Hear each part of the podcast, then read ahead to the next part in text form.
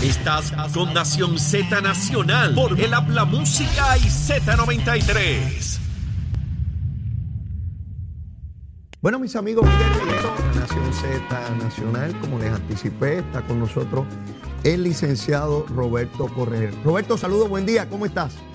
Buenos días, Leo. Buenos días, muchas gracias por tenerme aquí con ustedes y un saludo a todo el mundo que nos sintoniza en la mañana de hoy.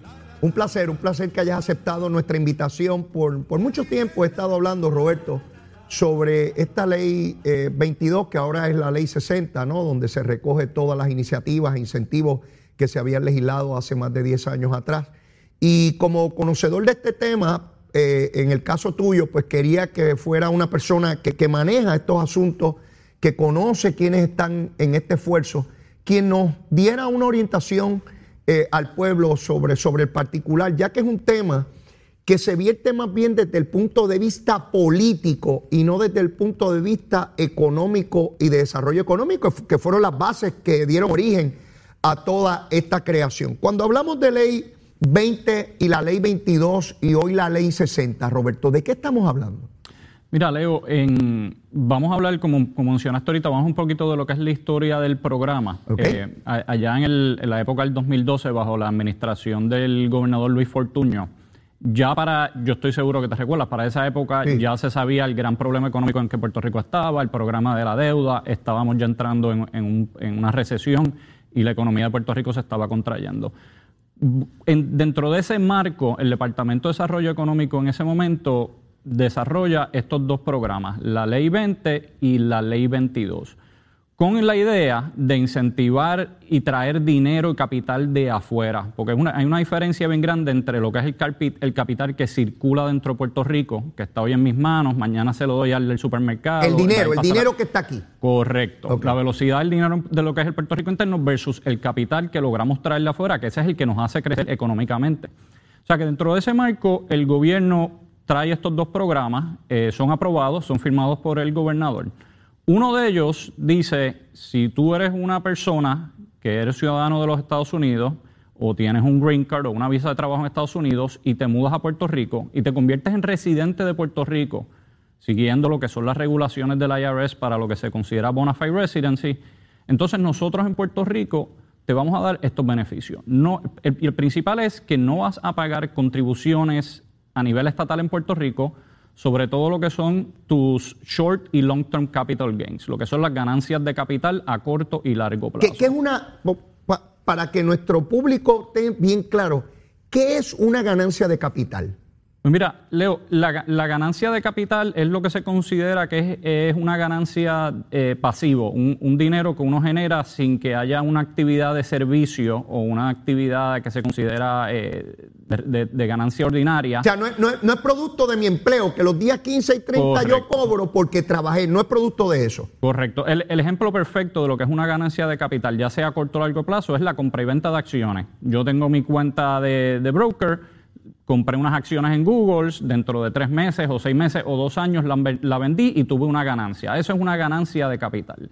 Ahora, esa ganancia eh, a nivel estatal de Puerto Rico no se va, no, va a pagar contribuciones y como es una ganancia de capital que se considera generada en Puerto Rico, no va a tributar a nivel federal tampoco. Ese es el, ese es el, gran, el gran beneficio que tiene este programa, este programa de la Ley 22. Déjame antes de que la gente se escandaliza, ¿verdad? Porque la gente dice, ah, ¿cómo va a ser que no paga?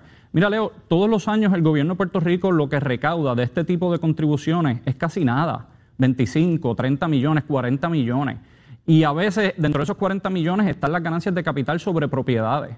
O sea que cuando tú sacas lo que es las ganancias de capital sobre la compra y venta de acciones, estamos hablando de algo que no afecta en nada el presupuesto de Puerto Rico. O sea, y a cambio de eso, estas personas se mudan a Puerto Rico, tienen que hacer una donación de 10 mil dólares al año a entidades sin fines de lucro, 5 mil de esos a cualquier entidad sin fines de lucro en Puerto Rico, y los otros 5 mil a una entidad sin fines de lucro que, es, que están en una lista que preparó la, Cámara de Representantes, que se supone que vaya a combatir la, pobreza y la falta de educación en los niños de Puerto Rico. Déjame, déjame ir a, lo que planteaste al comienzo. Si yo no traigo dinero de afuera, lo que hago es que el dinero que tengo aquí localmente, cambiarlo de bolsillo. Por ejemplo, yo te brindo un servicio y tú me pagas a mí, yo a su vez eh, compro cosas en la tienda y ese dinero pues lo paso allá. El, dinero sigue circulando, pero no crecemos económicamente. Eh, eh, si, si estamos pobres, pues seguimos igual de pobres, nos mantenemos ahí. Tenemos que traer dinero de afuera, capital de afuera, para crecer, porque de lo contrario, pues nos mantenemos con el dinero que tenemos, ¿verdad? Eso para mí es fundamental porque cuando Luis Fortuño y su administración determinaron que había que traer un programa como este, es precisamente para ver cómo traemos capital. Y, por ejemplo, aquí habían estructuras que estaban totalmente abandonadas. Eso es así. Totalmente abandonadas. Como hoteles en el área de condado. Y no había nadie en Puerto Rico que le metiera mano, que, invirtiera, porque el dinero que estaba era el que, estaba solo aquí. Entonces vino una persona como Paulson e invirtió y cogió un hotel que, es emblemático, que está allí hace más de un siglo, eh, en, Condado, y lo hizo una maravilla, con dinero que venía de afuera. Ese hotel a su vez adquirió un valor y le dio valor a su vez a las propiedades aledañas. Una vez rehabilitado el hotel, el hotel puede generar actividad económica, crea empleo, la gente gana salario y enriquece y trae dinero a Puerto Rico. ¿Estoy en lo correcto, Roberto? Está en lo correcto 100%.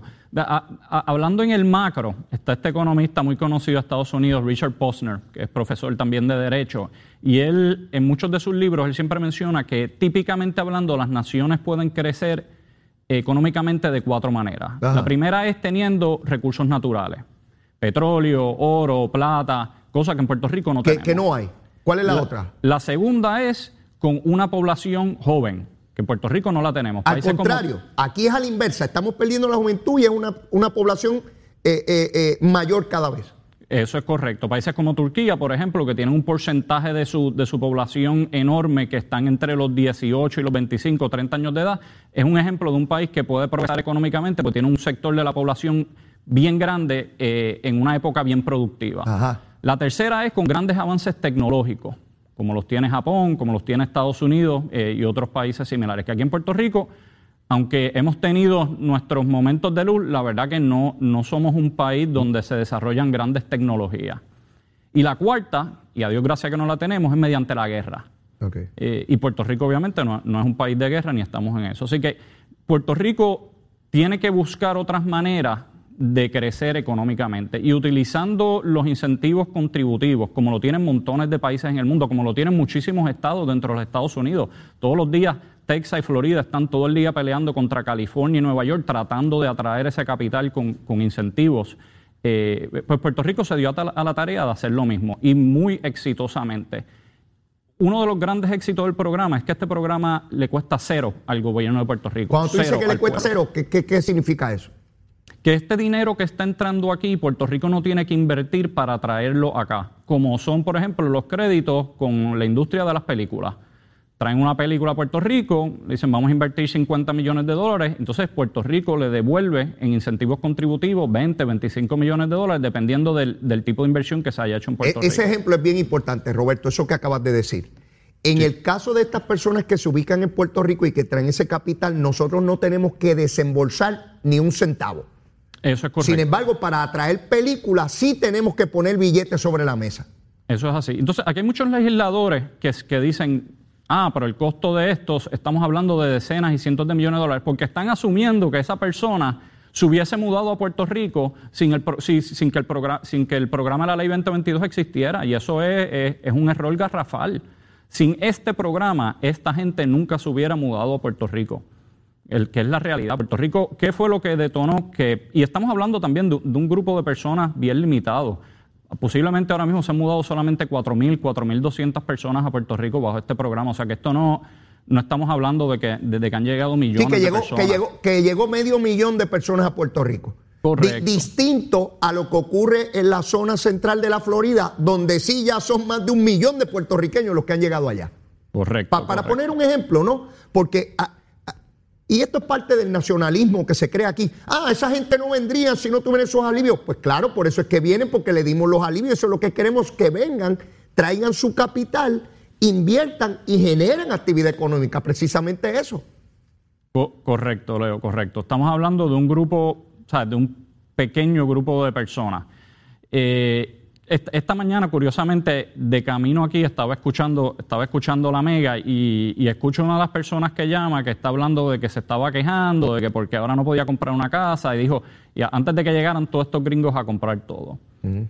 Es las áreas donde está, donde la, la inmensa mayoría de, los, de los beneficiarios de la ley 22 que están en esos brackets altísimos, están todos o en algunas comunidades de Dorado o en, o en algunas de Río Grande y en unas áreas de condado. Eh, eh, esos artículos que están saliendo en los medios hoy día que dicen que el, mercado de bienes raíces se ha, se ha, puesto sumamente caro por culpa de la ley 60, eso es, eso es mentira. Los números no lo, no lo aguantan. ¿Cómo pueden decir a mí que un país donde hay 3.1 millones de personas, que llegan 4.000 y eso cambió completamente el panorama de bienes raíces en Puerto Rico? Eh, no hace ningún tipo de sentido. Los números no lo, no lo sustentan. El, programa, el problema que tenemos aquí de bienes raíces se da porque después del huracán María, desafortunadamente la inmensa mayoría de las casas que se fueron afectadas todavía no han sido reparadas adecuadamente.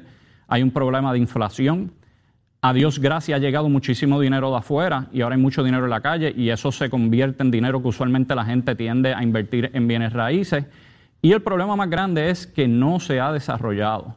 Después del 2012 para acá han sido bien pocos y bien pequeños los desarrollos. Necesitamos que la industria de la construcción se dé un empujoncito para que empiecen a construir eh, viviendas tanto para, lo que se considera la clase media, clase alta clase, y clase más baja. Eh, yo, yo he visto, Roberto, el desarrollo de un discurso estrictamente político ideológico con, este asunto.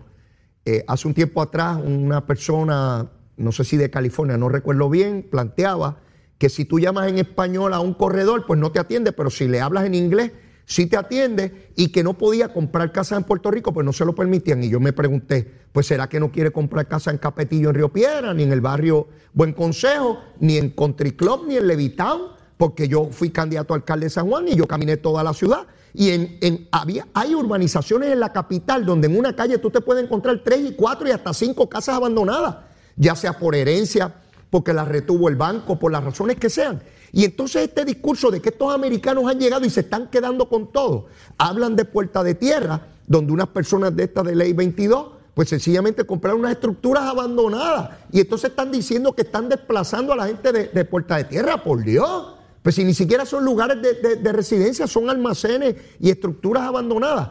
Pero hay un sector, Roberto, y esto es bien importante, y yo creo mucho en la comunicación porque si tú dejas vacío el área de la comunicación, alguien va a suplir ese vacío con desinformación. Eso es así. Y, en ese sentido, es importante recabar. Yo no podía comprar una casa antes de ley 22 en Dorado, en, eh, donde están estas residencias caras. Yo no podía. Soy abogado y no podía. Ni, ni remotamente. Ahora mucho menos.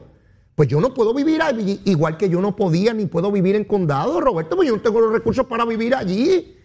Eso no tiene que ver con ley 22, siempre fueron zonas exclusivas, como lo tiene toda sociedad.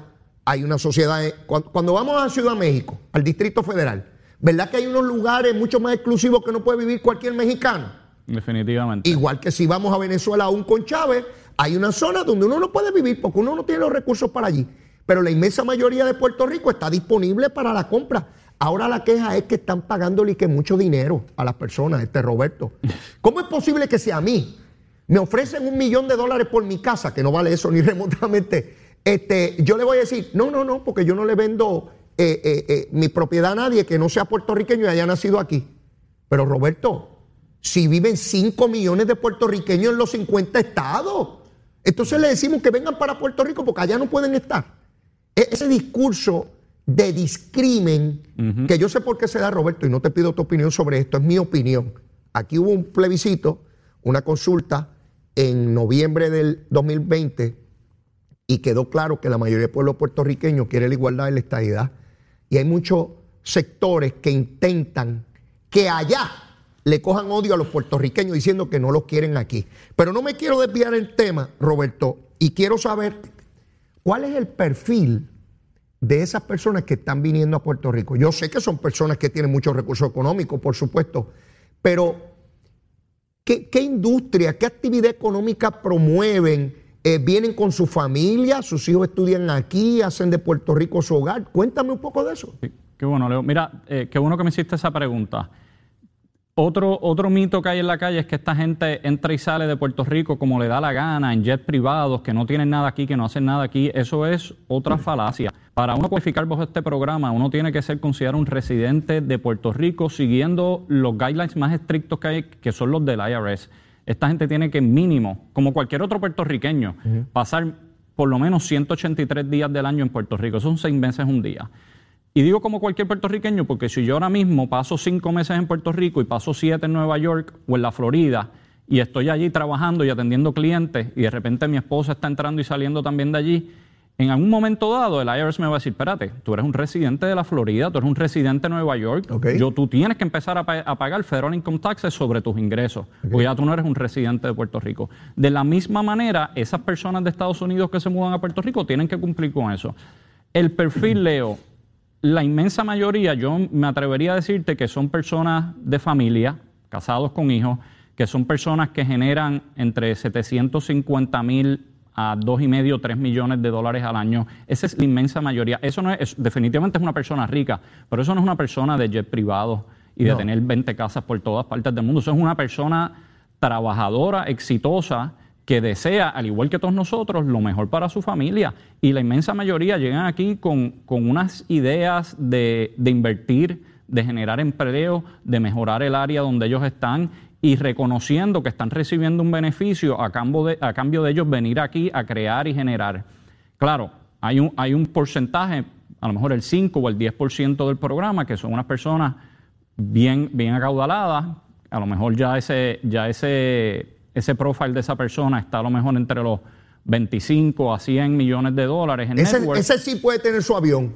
Y ese sí, correcto. Pero esas personas son que son tan exitosas, lo son porque son sumamente eh, detallistas en la manera en que operan, siguen las reglas al pie de la letra. Mi oficina ha, ha manejado sobre 500, 600 de estos decretos desde la formación de este programa en el 2012. O sea, que tú conoces perfectamente bien, no, abstracto, tú, tú le conoces las caras a esta gente. o sea, ¿quiénes son? Correcto, muchísimos de ellos. Y de, y, de que tiene que haber una manzana podrida en 4000, lo tiene que haber. Pues como en todas partes. Correcto, como en todas partes. La inmensa mayoría vienen con las mejores intenciones. A darte un ejemplo, yo tengo un cliente que, que mudé de California a Puerto Rico con su esposa y sus hijos entre comillas, retirado, adorado. A los siete meses de estar aquí, dice, caramba, esto me encanta, yo venía a Puerto Rico a lo mejor pensando quedarme en 5 a 10 años y ahora esto se ha convertido en nuestro hogar y nos vamos a quedar aquí. Compró uno de esos hoteles de los que tú estabas hablando en Condado, que llevaban 6 o 7 años abandonados. Ah, sí. Le metió dinero, tiene ahora 35, 40 empleados allí y tiene el hotel corriendo. Ese es el gran beneficio del programa. Una vez la gente llega aquí y empieza a echar raíces, esa persona no se va a levantar y se va a ir de Puerto Rico al otro día así porque sí. Eso es un proceso costoso, es un proceso emocional. Así es. Así que el, programa ha sido muy bueno para el país de Puerto Rico. Ha generado sobre 50 mil empleos directos. 50 mil empleos directos. estamos hablando de 50 mil puertorriqueños que si no estuviese esto, probablemente no tuvieran trabajo, probablemente, ¿verdad?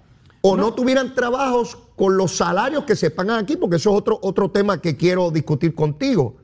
Eh, ah, pero antes de llegar a, los salarios, cuando hablamos del perfil, del perfil, ¿qué tipo de actividad económica generan los que tú has eh, eh, tramitado? a, qué, se dedican?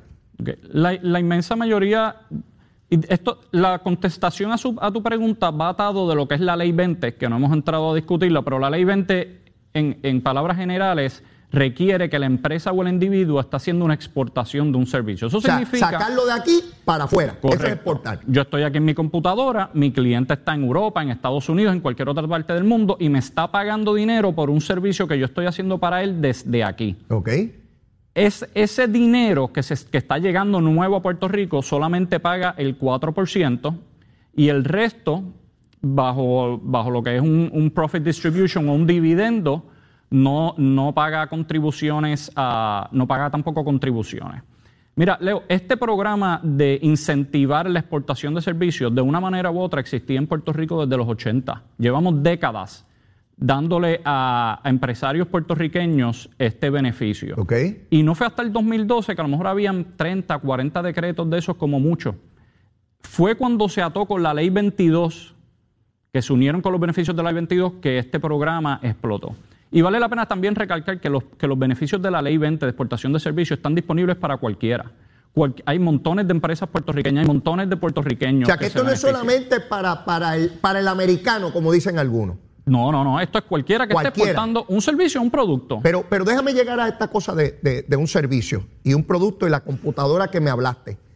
Porque estoy convencido, Roberto, estoy totalmente convencido que cuando dijiste, porque puede haber alguien con la computadora desde aquí que exporta sus servicios, tiene que haber personas allá afuera que digan, ¿cómo? Y se ganan montones de chavos y le dan incentivos por una computadora mientras yo tengo que trabajar y tengo tres trabajos. Pues déjenme explicarle algo, mis queridos amigos y amigas. El mundo se mueve hacia la tecnología y más ahora, ustedes lo han visto con la pandemia. Son miles, millones de seres humanos en el globo terráqueo que trabajan a través de una computadora. Se mueven billones de dólares a través del mundo por sistemas electrónicos. Yo como abogado puedo brindar un servicio por una computadora, un servicio legal a Colombia, a Brasil, a Ecuador, y no me tengo que montar en un avión y de allá para acá. Igual en las empresas, ese servicio tiene un costo, tiene un valor, que a su vez tiene una tributación que pagar. Por eso es que cuando Roberto habla con una computadora desde aquí, yo hago, eso es un servicio que se exporta. ¿Por qué se exporta? Porque sale de aquí, fuera de Puerto Rico. Eso tiene un valor y tiene una tributación. Y en este esquema contributivo se le da ese incentivo para que en vez de tener la computadora en California, allá en Sacramento, la tenga en Dorado, Puerto Rico. ¿Es así o no es así, Roberto? Eh, eso es así. Mira uno de los beneficios que cuando se planteó este programa nadie sabía que existía y hoy día es uno de los frutos más grandes que ha dado. Puerto Rico, la economía de Puerto Rico tradicionalmente es una, es una economía cerrada a, uno, a unas profesiones en específico. Está el banquero, está el ingeniero, está el abogado, el contable y está el empresario que tiene su negocio de vender, en, lo general, productos en Puerto Rico. Eso ha sido, por los pasados 100 años, eso ha sido la economía de Puerto Rico. Y obviamente, pues, un pedacito de lo que es turismo. Este programa ha traído industrias que aquí no existían antes. ¿Como cuáles? Eh, por ejemplo, eh, hedge funds. Aquí ¿Qué, es eso? ¿Qué es eso? Es compañías de, inversión que, invierten dinero en la, en la bolsa eh, para tener ganancias de, largo y corto capital. Yo, te pido que lo explique y tenemos que ir a una pausa ya mismito. En Roberto. Sí, porque, ¿sabes qué? Incluso los funcionarios de gobierno empiezan a hablar sobre la deuda de Puerto Rico y a, utilizar términos estrictamente técnicos que no maneja, yo que yo no manejo y que la inmensa mayoría de la población no maneja, no porque seamos brutos, es porque no, no, no, no estamos relacionados con eso. Yo no tengo por qué saber términos de ingeniería, pues yo no soy ingeniero. Yo soy abogado, conozco algunos de, de, derecho, ¿ves? Por eso es que yo te pido, cuando hablas de ese término, ¿qué rayo es eso? mira, eh, te voy a explicar. Se crea un fondo, un fondo de capital que puede estar en los Estados Unidos, puede estar en cualquier sitio. En ese fondo los clientes depositan el dinero. Vamos a mm. poner que ahora hay 500 millones de dólares ahí. Y, van a donde ti, mira, Leo, aquí está mi, mi, historial, todos los años mi fondo rinde un 10 o un 15% porque conmigo tengo los profesionales más bravos en lo que es inversiones. Y ahí va Leo y le manda su cheque. Pues este, este fondo levanta ese dinero de esa manera. El dinero puede estar, está en los Estados Unidos, pero lo que es, el manejo de ese fondo, los empleados, todas las personas que, que toman la decisión de la compra y venta, dónde se va a invertir, cuándo se va a vender, todo eso se hace desde Puerto Rico. Está llegando una gente con unas capacidades y con unas preparaciones que antes aquí eso simplemente no, existía. Y están contratando muchísima gente de Puerto Rico y están educando muchísima gente en, en lo que es ese campo. Aquí hay, aquí hay eh, también call centers eh, gigantescos. Tengo un cliente que acaba de, adquirir lo que eran unas, unas oficinas farmacéuticas en Carolina que llevaban ya como seis o siete años abandonadas. Abandonada, eso es estructura abandonada. Estructura abandonada. Y hoy tiene actividad económica. Correcto. Y hay personas empleadas allí.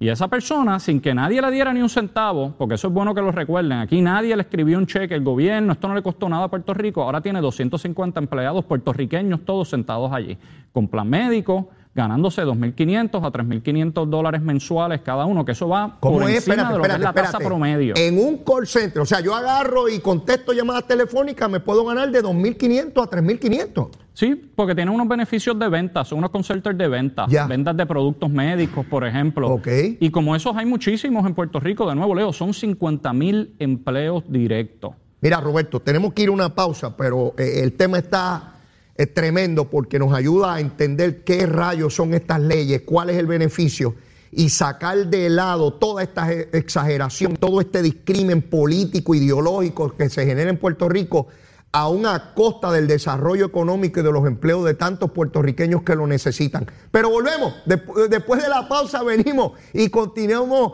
quemando el cañaveral. Ya vieron que, que Roberto también lo quema. Llévatela, chero. Es Leo Díaz. Que venimos bajando, mire, chévere, aceleradamente. Na- Nación Z Nacional por la Z.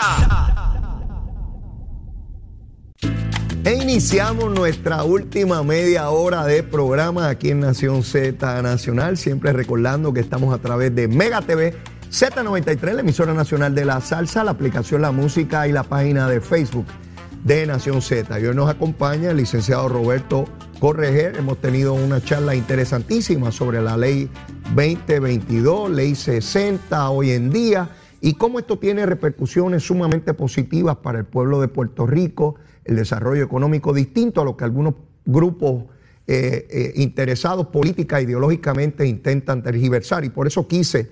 Ustedes saben que cuando uno investiga, averigua, y cuando uno averigua es un averiguado. Y como yo soy averiguado, pues yo busco dónde están las cosas y le digo a ustedes lo que encuentro. Y al final la decisión es de cada uno de ustedes.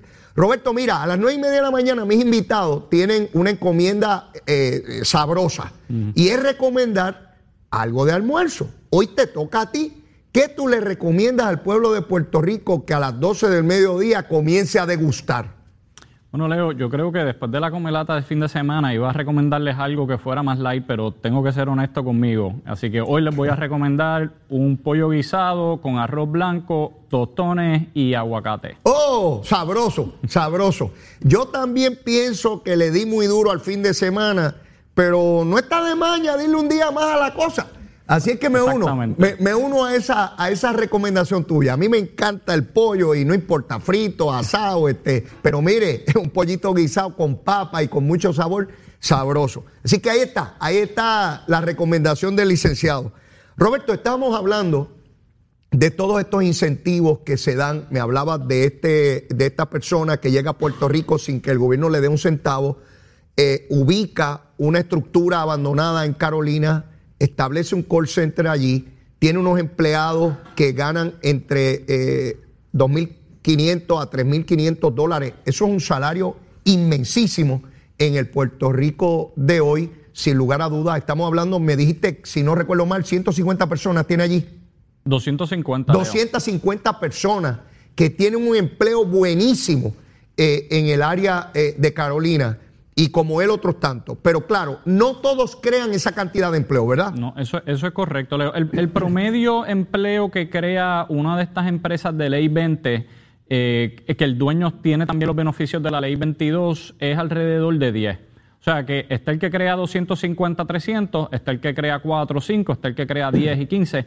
Lo más importante aquí para tener en, cu- en cuenta es una cosa. La- el promedio de ingreso de una familia de Puerto Rico es alrededor de 1.900 a 2.000 dólares al mes.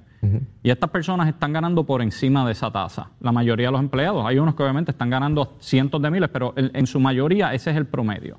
Número dos, que esto está generando sobre 600 millones de dólares en nómina anual en Puerto Rico. En dinero que se paga en salario. En- que se paguen salario, que eso va y reporta al fisco. Toda esa gente rinde sus planillas, así el gobierno recauda. O sea, Roberto, son 600 millones, me dijiste. Al- en, en el 2019 eran 600 millones. Yo asumo que ahora estarán, estaremos a lo mejor por Eso, 650. eso es dinero de salario que no existiría en Puerto Rico si ellos no estuviesen aquí, porque nos remontamos al comienzo de esta Eso es charla, donde me dijiste, Leo, estábamos manejando el dinero que había internamente aquí. En la medida en que estas personas lleguen a Puerto Rico con su capital, inyectan dinero nuevo. Y dentro de ese dinero nuevo, estamos hablando que en el 2019, presumimos que ha aumentado, 600 millones de dólares pagos en salarios, que a su vez, esos salarios, ¿en qué se convierten? En contribuciones para el gobierno, en IVO, contribuciones sobre ingresos, en consumo, En aquí, consumo. en el supermercado, en la tienda, en el cine, en, en el, en el carro, en la casa, en todo eso. Así que evidentemente tiene un impacto directo dramático sobre nuestra economía. Mira, Leo, es la primera vez desde las 9.36 que el pueblo de Puerto Rico está competitivo en algo. Eh, en el estado de la Florida yo he tenido la oportunidad de hablar con varios representantes de allí y todos me dicen, mira, nosotros estamos, sabemos que se nos están yendo gente para allá, de Nueva York, sabemos que ustedes están compitiendo de tú a tú con nosotros en algunas de estas industrias y es algo de lo que nos deberíamos de sentir sumamente orgullosos. Bueno, el senador Schumer eh, que es el portavoz demócrata en el Senado de los Estados Unidos, estaba molesto porque gente adinerada de New York se le estaba yendo para Puerto Rico, lo dijo públicamente.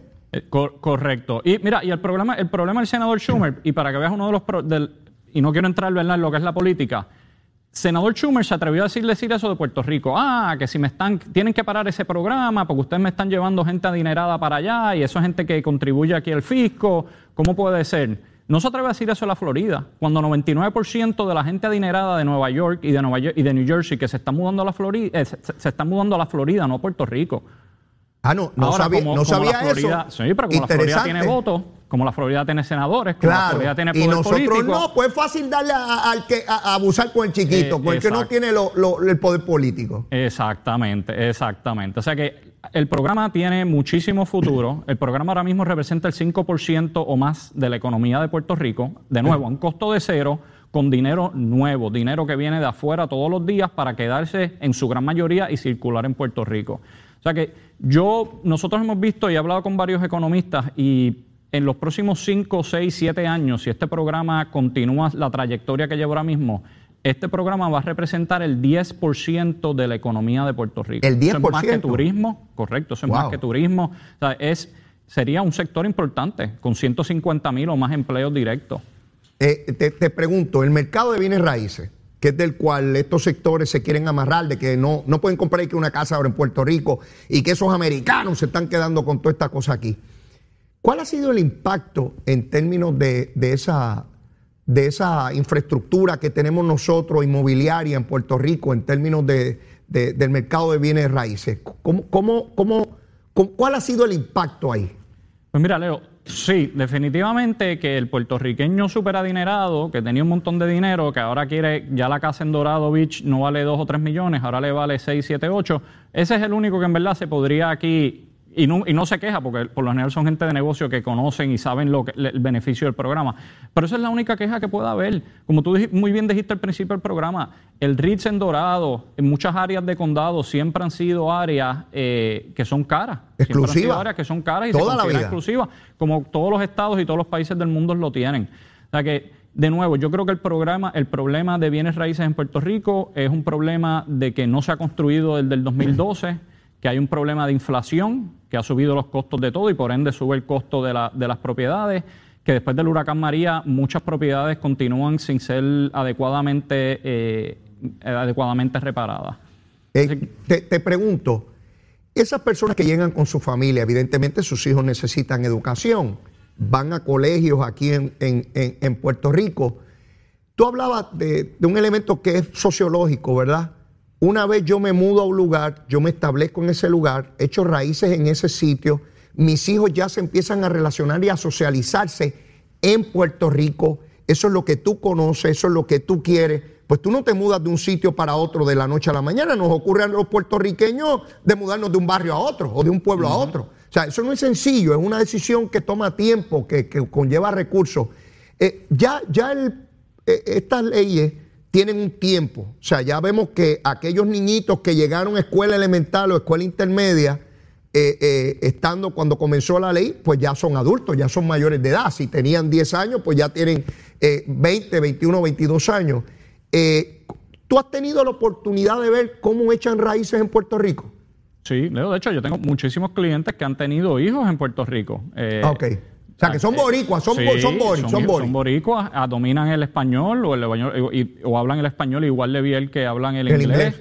Eh, se comprometen aquí, se han casado aquí, tienen sus trabajos aquí. Son gente que se mudaron aquí para vivir aquí sin, sin tener un sin tener un deadline de cuándo es que se van, se van a regresar a los Estados Unidos.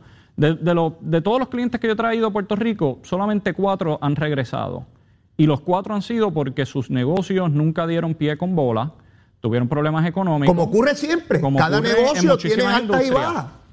Y, se regresaron. El resto están aquí sin, sin, ningún tipo de meta de irse en ningún momento dado. Más allá del área que hemos identificado, tú, tú mencionabas ahorita Dorado, eh, el área de condado, mencionaste otra, no, no recuerdo. Sí, Humacao, lo que es Palma, San Regis, en Río Mar, eh, hay unas áreas ahora eh, en el área de Isabela que, que están gustando mucho. O sea, quiere decir que poco a poco se van identificando zonas de inversión que tiene el mismo efecto de revalorizar la zona, las propiedades, la creación de empleo, sigue, sigue multiplicándose el efecto de este asunto y, nunca con el efecto que le quieren dar grupos ideológicos aquí, que, que, que, nos están invadiendo, o que no nos quieren, o que nos sacan de nuestros lugares. Todo eso son cuentos cuentos sencillamente eh, de, de, camino. Eso es así. Cualquier ciudadano, ciudadano americano tiene la libertad de mudarse de la Florida a Puerto Rico, de Puerto Rico a Texas, de Alaska a Nueva York. Eso es una libertad que, está incluida en nuestra pues, pues, pues, ciudadanía. Pues, claro, pero si, pero si viven 5 millones de puertorriqueños en cualquiera de los estados. Yo escucho a esta gente aquí con ese discurso y yo digo, oiga, y si los ciudadanos americanos que viven en los 50 estados de momento dicen que hay que darle una pata a cada puertorriqueño y mandarlo para Puerto Rico porque allá no pueden estar, porque están, están gentrificando y nos están sacando las propiedades y esos puertorriqueños, ¿qué rayos hacen aquí? Eh, o sea, eh, es increíble que los que hablan de que no toleran el discrimen son los primeros que están dispuestos y disponibles para para eh, discriminar. Es insólito y por eso este programa, Roberto, yo me dedico a esta cosa. Yo me dedico a tratar de desdibujar el discurso vacío de estruendo y de discrimen que hay allá afuera, que se da de todos los sectores. ¿ah? Se puede dar de estadista, se puede dar de estado librista, se puede dar de independentista, dignidoso, victorioso. El discrimen siempre puede venir de cualquier lugar. Y yo lo veo. Yo veo personas que solamente quieren escuchar al que pertenece a su partido o a su ideología. Y los he visto en estadistas, en estado libristas, en independientes. Ah, no, ese que no lo dejen hablar. No, yo creo en que todo el mundo hable, que todo el mundo se exprese, pero siempre intentar buscar la información certera y veraz, la que es cierta, no, no la mentira. Y por eso te invité, Roberto, para, para tratar de, separar la paz y el grano, como decía mi abuelo. Roberto, toda ley es susceptible de ser mejorada Todas, cualquiera. Cuando tú miras estos incentivos y estos programas, si tú fueras legislador, ¿qué cosas tú harías para potenciar esa legislación? Buena pregunta, Leo. Tenemos que ver el macro, tenemos que ver el futuro. Ese futuro del que hablamos, de que esto puede representar un 10% más de la economía de Puerto Rico. El programa surgió y se aprobó en el 2012. En algún momento alrededor del 2015 empezó a sufrir el primer cambio Después en el 2016-17 le hicieron otro pequeño cambio y ahora en el 2019, cuando se incorporaron todos los incentivos contributivos de Puerto Rico bajo lo que es la ley 60 del 2019, volvieron a sufrir más cambios todavía. Yo creo que la estabilidad del programa es un, va a ser la base y el fundamento mayor para que esto crezca como queremos que crezca. Ahora mismo yo entiendo que no se debería de tocar por los próximos cinco o seis años hacer un estudio económico bien hecho, fuera de línea partidaria, porque hay unos por ahí dando vueltas que, sabemos que lo que están buscando es eh, eh, la, guía que sea antiamericana, la xenofobia americana, darle un espacio al programa para que continúe eh, lo que está haciendo, ver los números y entonces podemos tomar una decisión de si esto hay que alargarlo, acortarlo, mejorarlo, imponerles más requisitos, bajarlo.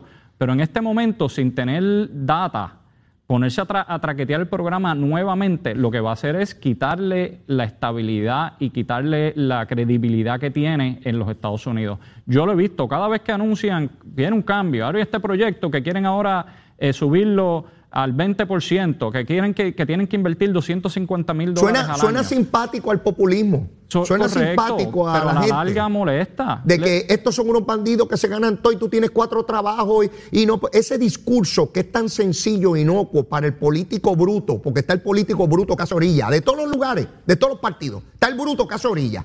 Entonces es fácil decirle a la gente que esos son los bandidos y tú eres el bueno y yo soy el que te voy a defender a ti. Y esa gente va a tener que pagar sin mayor análisis. Y el que va en su carro dice, ay, es verdad, esos son unos bandidos, ayúdame, ayúdame, legislador, ayúdame, político.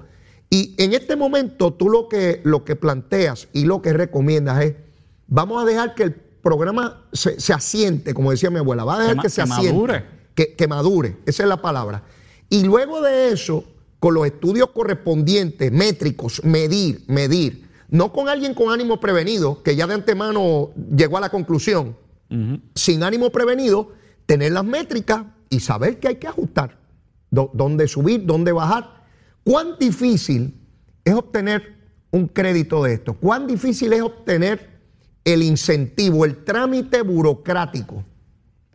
Mira, Leo, y antes de contestar tu pregunta a lo que estabas hablando ahorita en cuanto a la métrica, quiero, traerte dos temas. El primero es que la mayoría de los, que aunque en los medios uno escucha el lado que estabas mencionando ahorita, ¿verdad? El lado este dramático, te están quitando, te están atacando, ellos más que tú.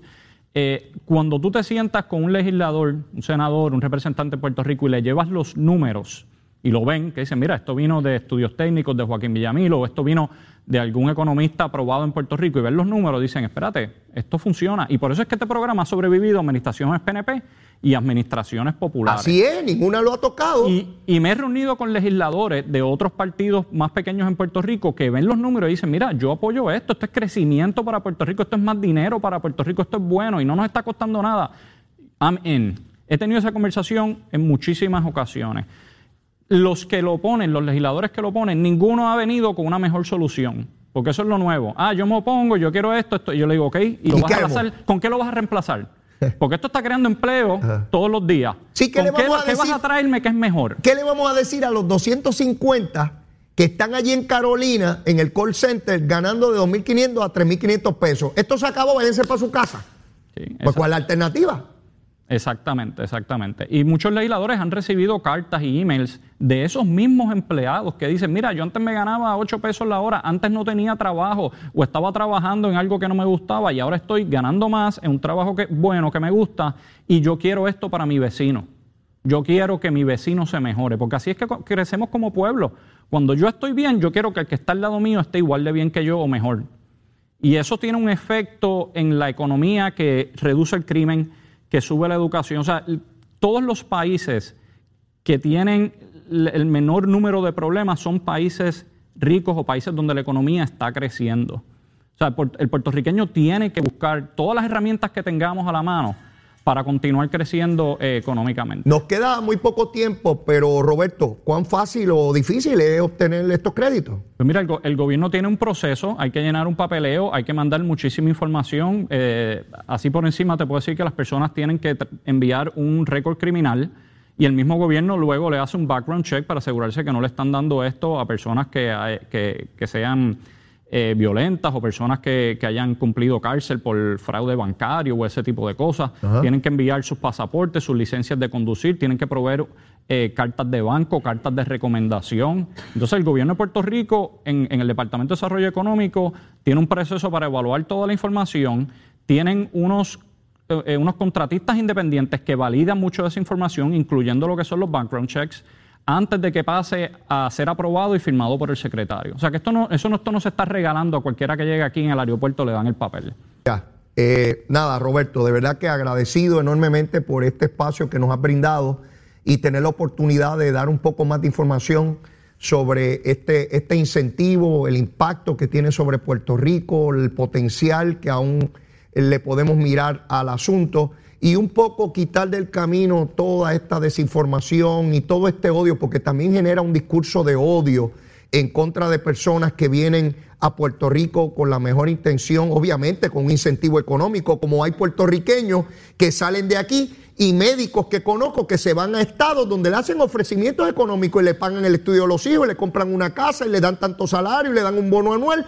Allá también nos están llevando los médicos porque le dan unos incentivos. Así que todas las jurisdicciones como tú muy bien señalabas al comienzo, dan distintos incentivos para procurar mejorar y desarrollar aquellas áreas que les son necesarias para su vida eh, de pueblo. Así que, nuevamente, Roberto, agradecido enormemente y, próximamente te invitaré eh, para que discutamos sobre este y otros temas. Así que, que tenga buen día. Gracias por la oportunidad de tenerme en tu programa. Muchísimas gracias. ¿Cómo no? Bueno, y antes de despedirnos, tenemos que saber qué pasa con el tiempo, el tránsito, cómo están las cositas allá afuera. Mire, hay que seguir laborando para echarle a Puerto Rico para adelante. Vamos con Carla Cristina.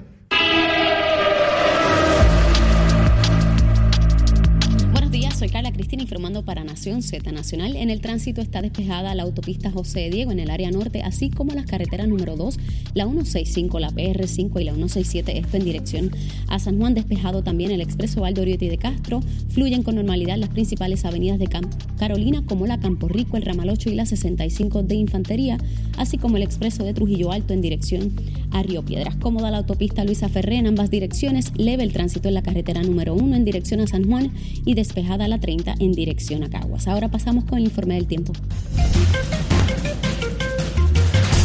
En el tiempo hoy veremos aguaceros pasajeros moviéndose sobre el este de la isla en horas de la mañana y agraciadamente esta lluvia no provocará acumulaciones significativas que causen inundaciones. Ya en horas de la tarde la lluvia se va a concentrar en el noroeste y quizás sintamos algo de esa actividad en áreas desde el yunque hacia la zona metropolitana. Las temperaturas estarán en los altos 80 y bajos 90 grados en las costas y el área sur y en los altos 70 de la zona de la montaña y el interior. Las condiciones marítimas continúan peligrosas con olas de 5 a 8 pies mar afuera, tanto en el Océano Atlántico como el Mar Caribe, y por ello el Servicio Nacional de Meteorología emitió una advertencia para operadores de pequeñas embarcaciones. Además, se mantiene vigente el riesgo alto de corrientes marinas para toda la costa norte, este y sureste, incluyendo las islas municipios de Vieques y Culebra. Les informó Carla Cristina. Yo les espero mañana en otra edición de Nación Z y Nación Z Nacional que usted disfruta a través de Mega TV, Z93 en radio, la música app y nuestro Facebook Live. Buen día.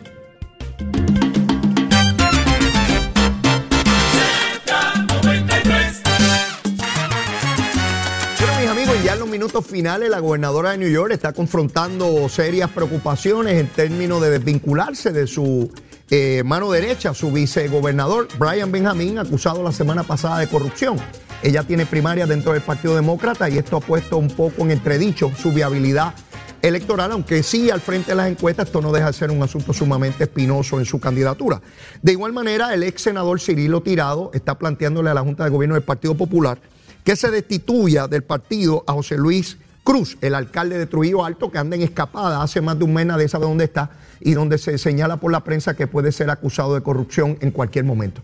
Bueno, mis amigos, no tengo tiempo para más y como siempre, mire la súplica, seguro que sí, si venimos de ese fin de semana largo, si usted todavía no me quiere, mire, quiérame que yo soy bueno, mire, una chulería, tú sabes, un nene bueno, seguro que sí, chulería de pote. Mire, y si ya usted me quiere, sígame queriendo, hay amor, hay amor en cantidad, abra ese corazón que para eso vino ahí, para eso vino el corazón, para querernos mucho. Mire, los voy a extrañar. Regresamos mañana. Cuídense mucho. Llévatela, chero.